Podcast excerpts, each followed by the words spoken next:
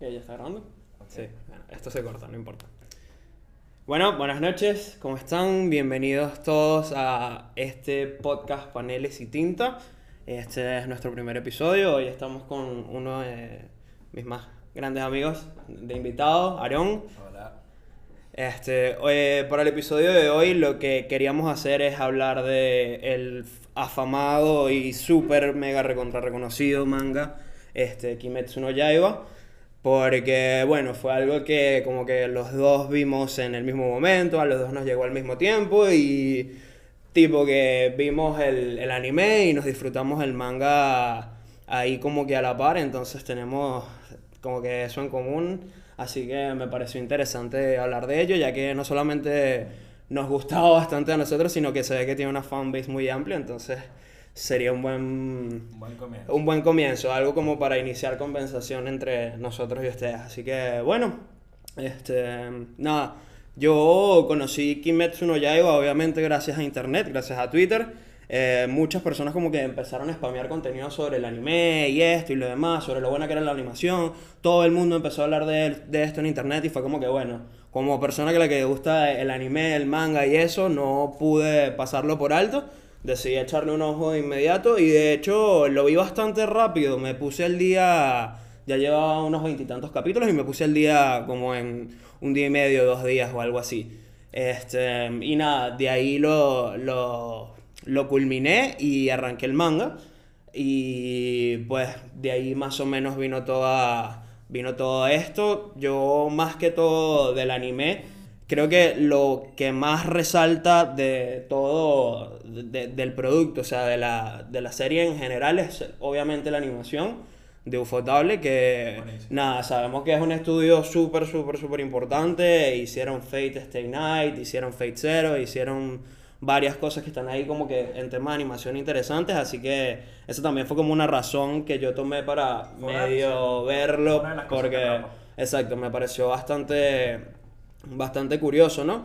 Yo- Yo siento que, que hace tiempo no había un auge en un anime como, o sea, tipo, como desde que empezó a salir Shingeki, como desde que empezó a salir... Sí, definitivamente eso es verdad. Es- es- fue todo como que un boom y su popularidad escaló así de una noche a Sí, otra. Pues fue de... Yo lo, yo lo empecé a ver porque tú me lo recomendaste, pero sí en Facebook vi varias fotos y tal, y, y es que real- realmente el, tanto, Sí, la, tanto la eh, animación como el dibujo del manga son espectaculares. Sí, se hizo una fanbase demasiado activa, Sí, o sea, bastante, e incluso a día de hoy existe merch, la gente hace sus propias cosas, hace fanarts, hacen 10.000 cosas, o sea, ya es como que un hito establecido, no solamente a nivel de manga que si en la Jump, sino también a nivel de anime ah, en el mundo, pues es uno de los que más se ven en Crunchyroll y... Sí, eh, bueno, superó a One Piece, ¿no? En- Eh, exacto, en la- en- en popularidad, popularidad, exacto, superó. Algo eh. que no pasaba como desde hace 5 años, algo así. Exacto, o sea, creo que a pesar de lo que podamos pensar de Kimetsu no Yaiba, lo que sea,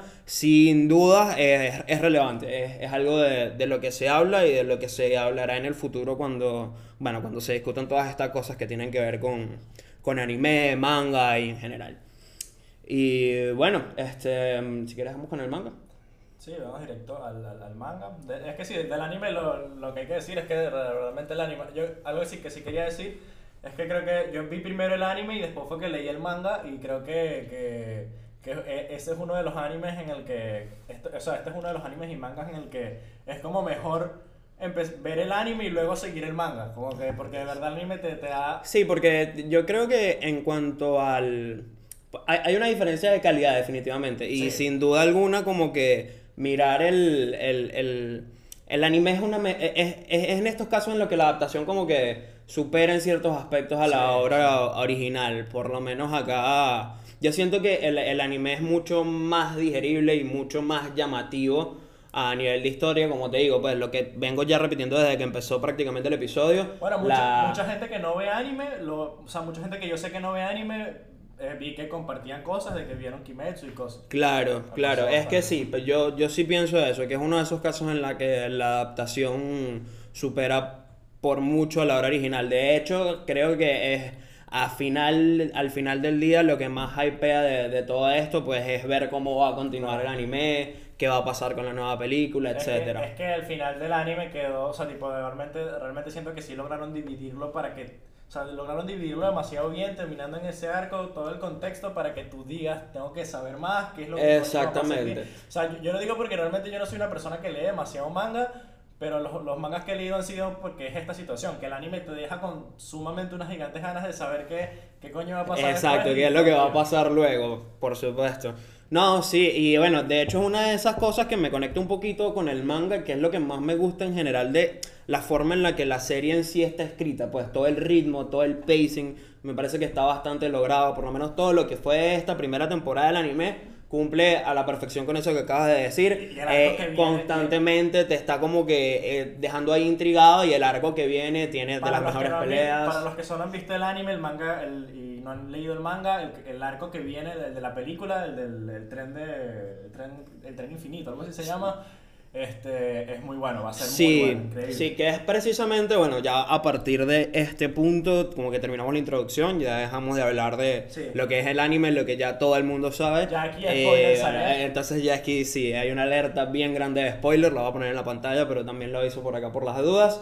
Así que, bueno, como venía diciendo, lo que me conecta al manga en particular aquí es el tema del ritmo, porque me parece que está muy logrado y es una de las cosas que te mantiene como que ahí pendiente todo el tiempo de, de qué es lo que va a pasar y te mantiene como que ahí la adicción de, de estarlo viendo o de estarlo leyendo. Yo me lo leí, yo en el, el, manga me puse el día en dos días, una cosa así. Sí, porque es, no solamente es muy adictivo ya que tiene como que esa, es, e, esa particularidad de los shonen que es que lees y pasan cosas y pelean por aquí y mueren por allá y no sé qué esto y no sé qué lo otro y estás constantemente intrigado sabiendo qué es lo que quiere pasar, pues. Y creo que, creo que la razón de eso es porque tiene muy buenos personajes.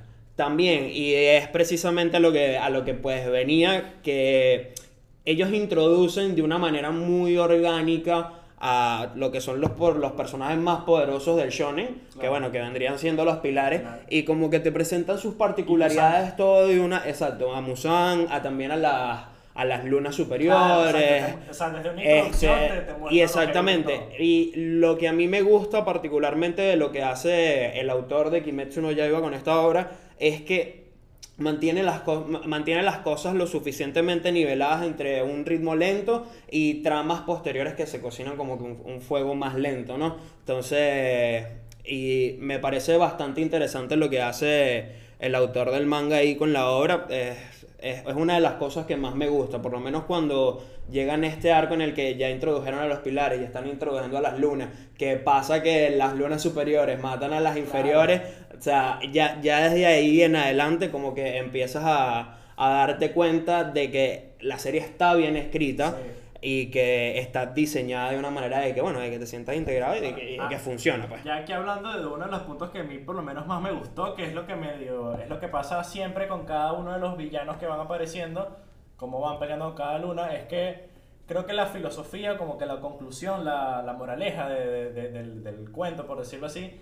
sería que, bueno, que precisamente la, los demonios, al ser tan demonios, o sea, son muy demonios, pero eh, la cosa es que es como una... Eh, es que te, te, tiene que... Para tú ser demonio, alguien más te tiene que... claro, alguien más te tiene que... Exacto. Entonces lo que logra con esto es que a pesar de ser demonios, tiene su lado humano que tiene todavía. Y bueno, cada, cada vez que muere uno de los villanos, da el background un rato de... No, y que algo también muy interesante de la manera en la que por lo menos esta, este, e, este mangaka aborda el tema de los demonios y como que crea esa conexión entre los humanos y los demonios, es que somete a los demonios como que a los mismos conceptos de los humanos. Entonces tiene su propia sociedad, tiene sus propios códigos, por lo menos en la pelea en la que van con el pilar, me parece que es el del sonido el que tiene varias esposas que son kunoichis y tienen que rescatarlas con Tanjiro y y el resto del grupo.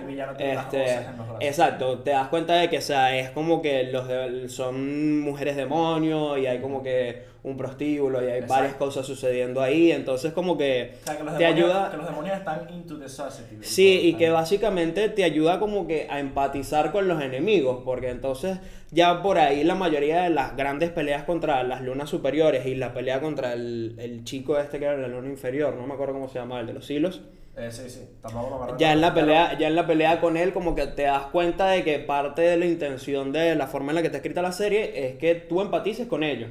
Como ah. que te das cuenta de que son humanos y exacto, eso. Exacto, bueno, de hecho a mí creo que una de las lunas que, o sea, una de las peleas, tanto porque me gustaba mucho la luna como, por, como los personajes con los que estaban peleando, es creo que es la segunda luna que es la que, bueno, la que ya aquí es spoiler, la que, la que mata a la, la hermana de la, de la de insecto. O sea, tipo que es una luna que, que, que está Inosuke y la cosa es que esa luna mató a la hermana de la, de la pilar insecto y mató a, a la mamá de, de, de Inosuke. Claro. Entonces esa pelea es brutal porque muere también esta pilar, entonces como... Sí, no, y también lo bueno de, de, precisamente como para resaltar otra vez el tema del ritmo, es que a medida que va avanzando la serie te vas dando cuenta de que todas es- todos estos demonios ultra poderosos están de alguna manera relacionados con los pilares que son los, los, los cazadores de demonios más Sí, poderosos, sí, pues.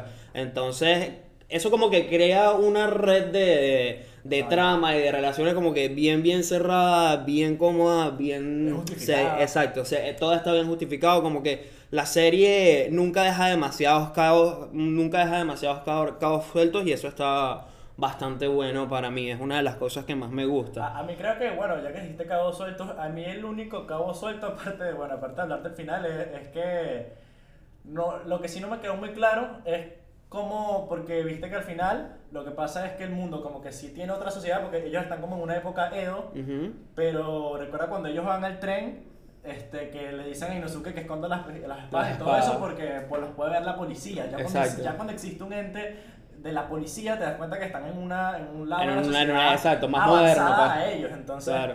Nunca me quedó como claro en qué época estaba el mundo normal, nunca me quedó si es que ellos Sí, eran yo creo que eso sí, ahora que lo mencionas, yo creo que eso sí queda un poquito suelto de... Eso, eso para mí fue lo Eh, en todo en todo lo que es el manga. Pero aparte de eso como que ya No, a nivel de, de trama y de personajes no queda mucho por explicar No, pues.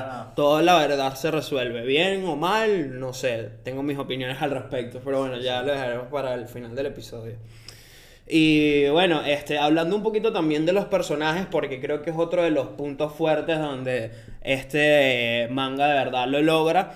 Eh, yo creo que primero tiene desde un principio su- sus intenciones bastante claras, o sea, en ningún momento como que te da vueltas, te boludea, sabes que es corto, sin, eh, corto, sencillo y conciso, o sea, realmente como que el manga no le da larga a las peleas, eh, la, la forma en la que está escrita no vacila en matar personajes, en matar personajes importantes, eh, siempre hace como que constante uso del cast, yo creo que todos están como que bien posicionados y tienen una razón para hacer lo que están haciendo y estar en donde están. Bueno, a- Eso me parece que está bastante bien. A mí la, la, la pelea contra la Luna Superior 1, que, que esa, fue- esa fue como la luna con la que más tuvieron que pelear un montón de pilares y murieron un montón de gente también. Esa, esa creo que fue con mi pelea favorita, porque el villano me gustó muchísimo también. Y porque me, me gustó mucho eso, que estuviese el de tierra, el de aire, Sí. muere, muere Genji, el hermano del de aire, esa muerte a mí me dolió horrible. Claro. Este, es, ba- es bastante... Sí, ¿no? Y que es, es, es precisamente como que uno de los conceptos o uno de los temas que te llevan de un lado para el otro. Porque a mí personalmente me encantó como utilizaron al cast, como tú decías, en ese sentido, de que no les, no, no les a- al, al escritor no le tembló el pulso para ponerlos a todos a pelear y a morirse y a tener sus propias historias, sus propios sentimientos, sus propias vainas, o sea, a contar una historia a través de la acción. Cosa que es bastante buena porque eso es lo que se supone que tiene que estar haciendo Claro, los claro, ¿no?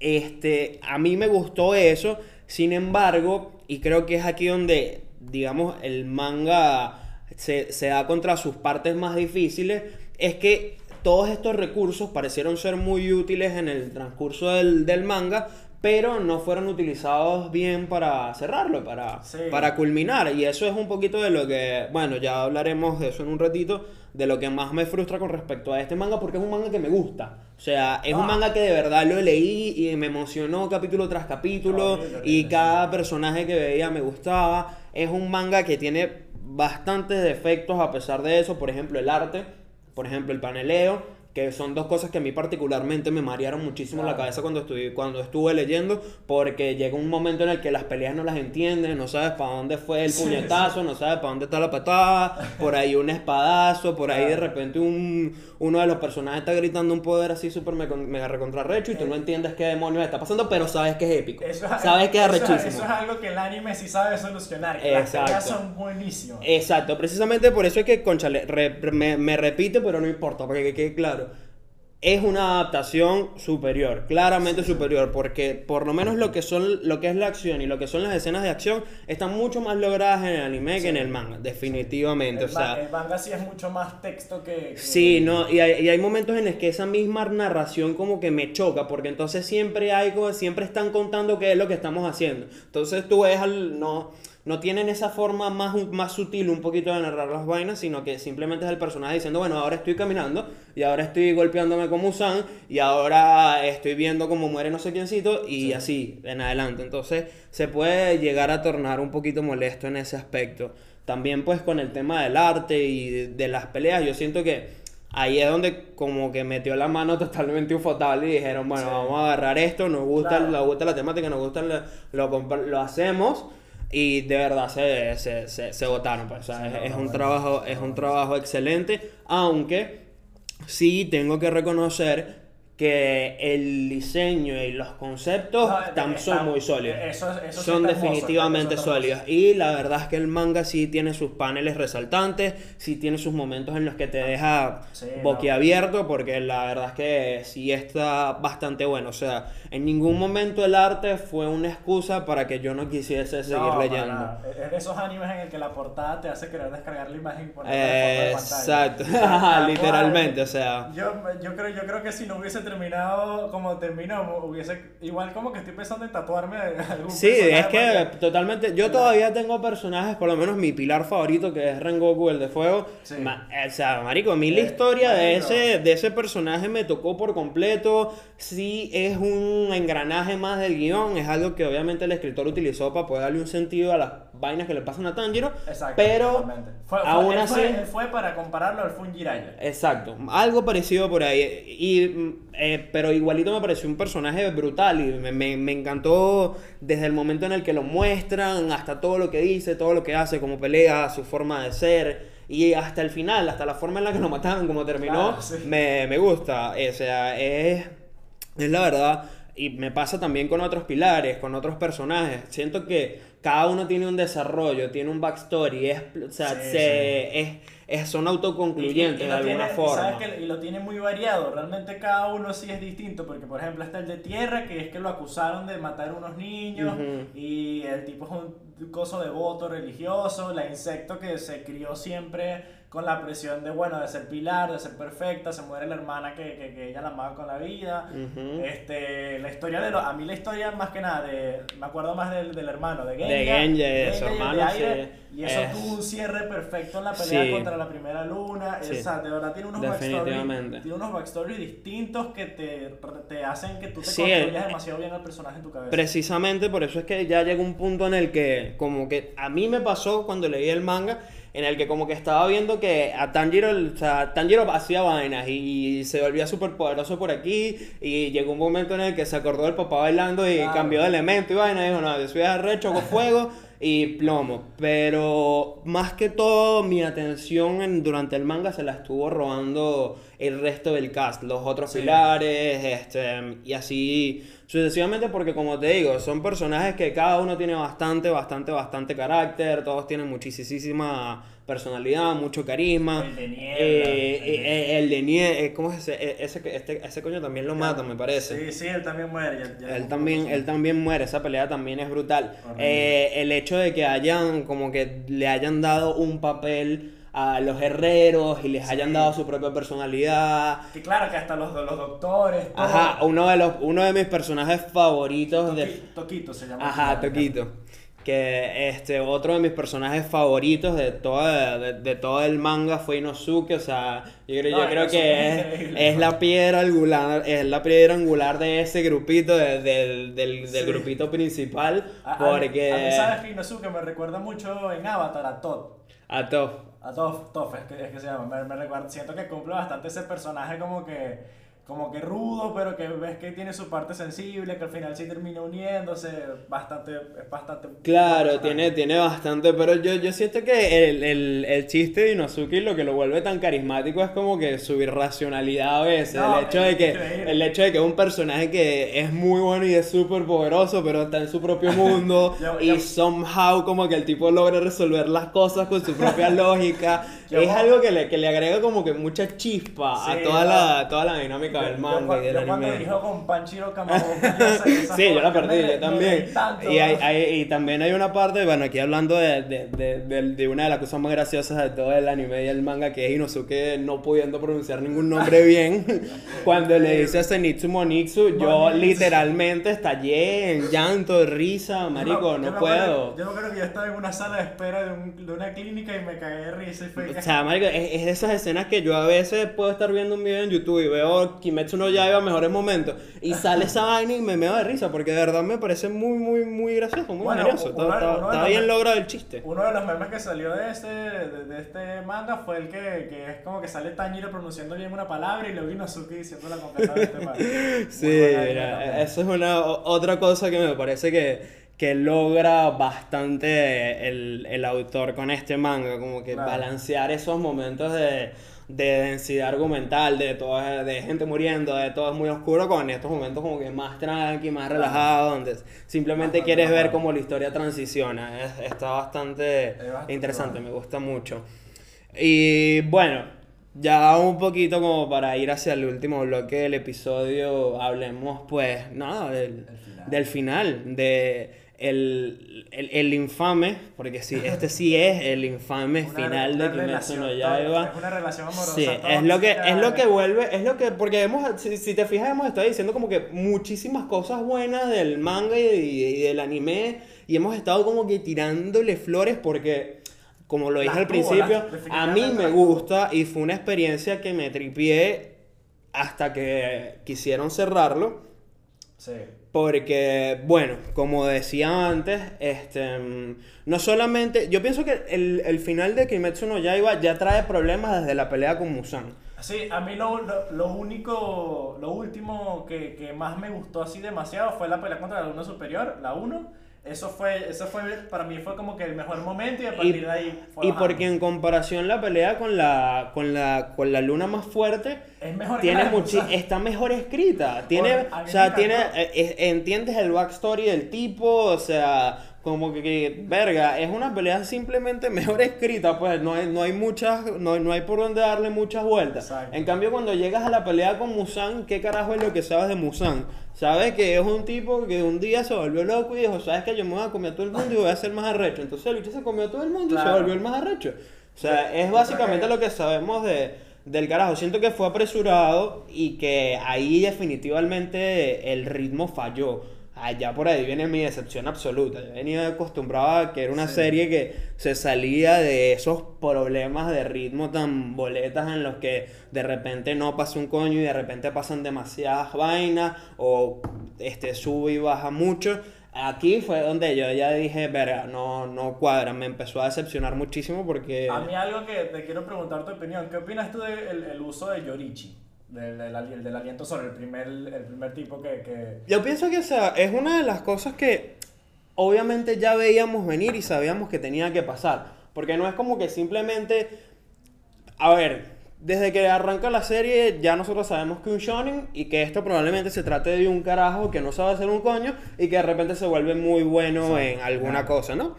Este, así empieza Naruto, así empieza One Piece, o tienen talento, o tienen unos poderes Boku regalados, pero el punto es que empiezan desde abajo, pues empiezan desde cero. No. Vemos que, ajá, vemos entonces que Tanjiro es este carajo que pasó por una vaina súper trágica, le pasaron mil vainas, lo entrenaron y el bicho aprendió a utilizar la respiración para controlar el elemento agua, lo que sea.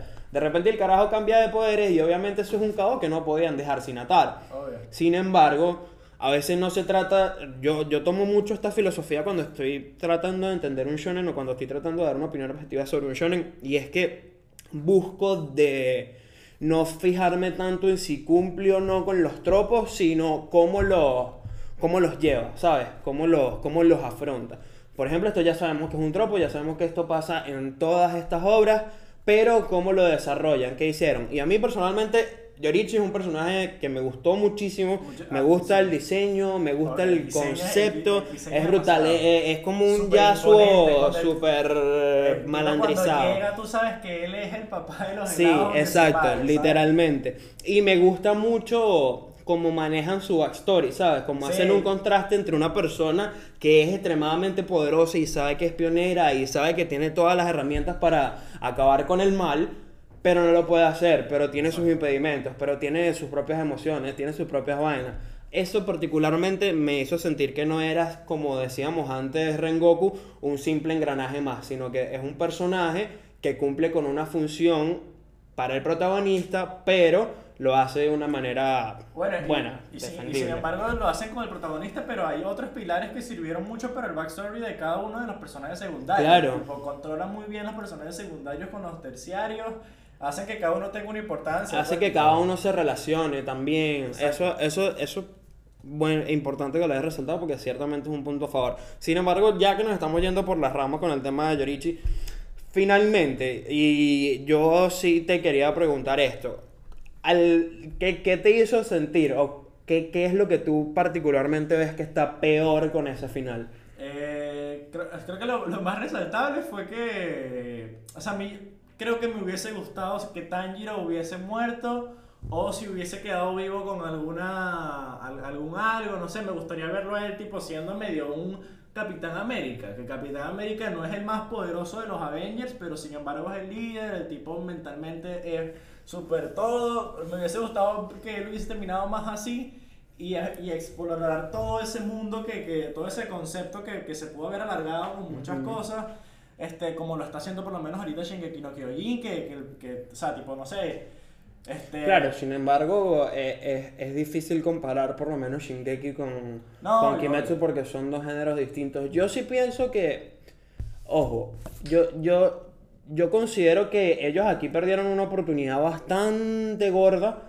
de haber matado al protagonista porque, vamos a estar claros, ya tenemos 10.000 shonens, todos son iguales, ya el mercado, no voy a decir que está saturado, pero ya tiene sus pilares ahí, ya tiene a, su, a, a los grandes referentes ahí. Ahora la gente está un poquito más. Yo siento que el futuro del género está en qué podemos hacer distinto. Entonces, yo siento, yo siento que Kimetsu traía tan buen ritmo que en el momento en el que se empieza como que a ver a Tanjiro que está muriendo y que va a morir, yo siento que ahí lo debieron haber matado. Sí, yo siento que sin duda alguna eso hubiese como que cambiado muchísimo el ritmo de la trama, lo hubiese hecho terminar mejor. Y, y yo, y yo creo que, que otro, quedé, quedé como que medio decepcionado de Musan, no sé, tipo... Totalmente, La- totalmente, la porque... Pelea de, la pelea de todos los pilares que quedaban. Contra Musan no me gustó tampoco, tipo... No, en lo absoluto, porque entonces... Musan lo único que hacía éramos unos tentáculos ahí. Sí, y además combina, digan- además combina el hecho de que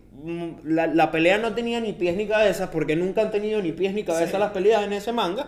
Entonces a eso súmale que fue una pelea súper apresurada y tírale como para sazonar que pasó lo que pasó. Que este murió un coñazo de gente y de repente a, a Tanjiro por obra y magia del destino lo revivieron. Y eh, de repente, bueno. Por el poder del amor. Sí, con el poder del amor y de la amistad. Ya eso es una vaina que viene sucediendo en muchísimos shonens y que muchísimas personas han criticado y se ha hablado hasta el cansancio de cómo muchos protagonistas superan adversidades con el poder del amor y la amistad, pero como podemos ver, es un tropo que está vivito y coleando Claro. y que arruina experiencias que de otro modo hubiesen sido bastante, bastante, bastante formidables.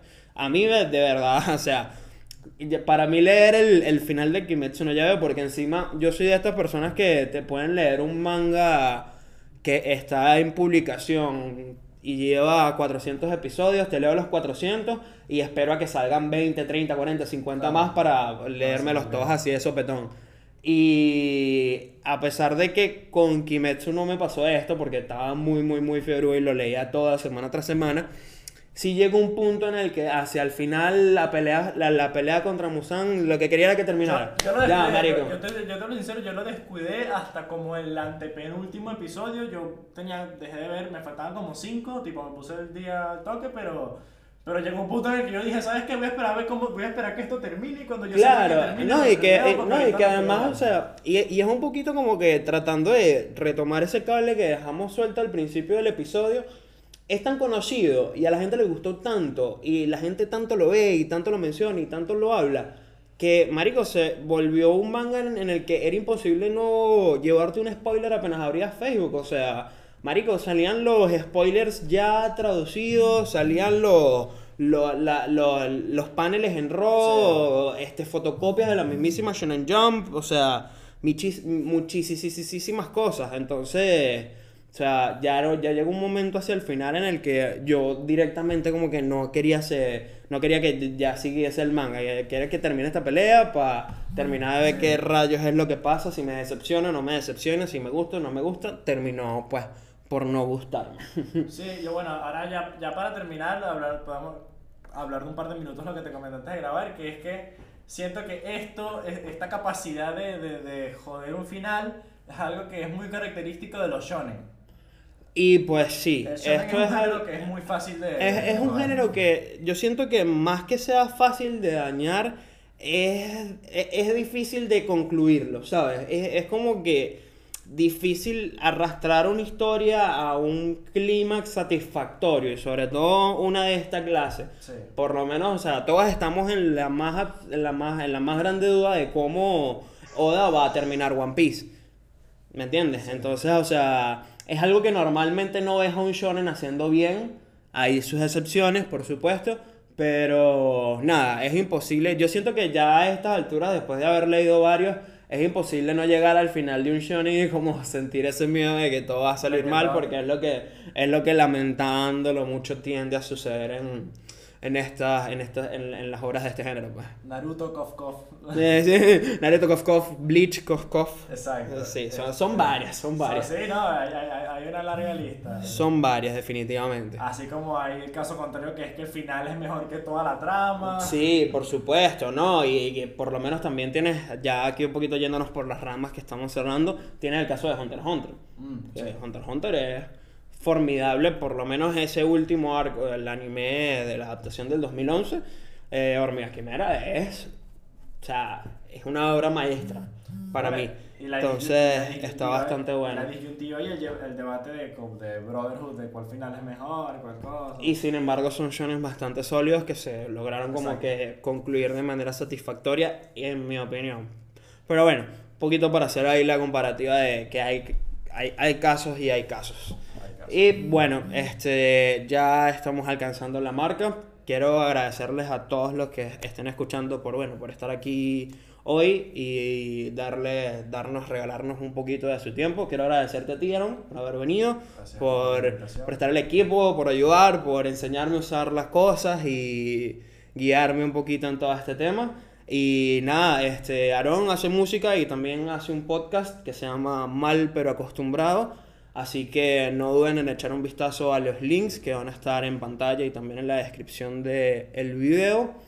Y bueno, sin más que decir, nos vemos ya la semana que viene. Vamos a tratar de hacer un episodio todas las semanas hablando sobre, pues, como se dieron cuenta, manga, animes y distintas cosas, lo que quieran sugerir como, como, como tema, lo que nos quieran decir, si les gustó, si no les gustó, cualquier cosa, déjenlo en los comentarios. Y pues nada, yo soy Jesús Aarón. y esto fue Paneles y Tinta.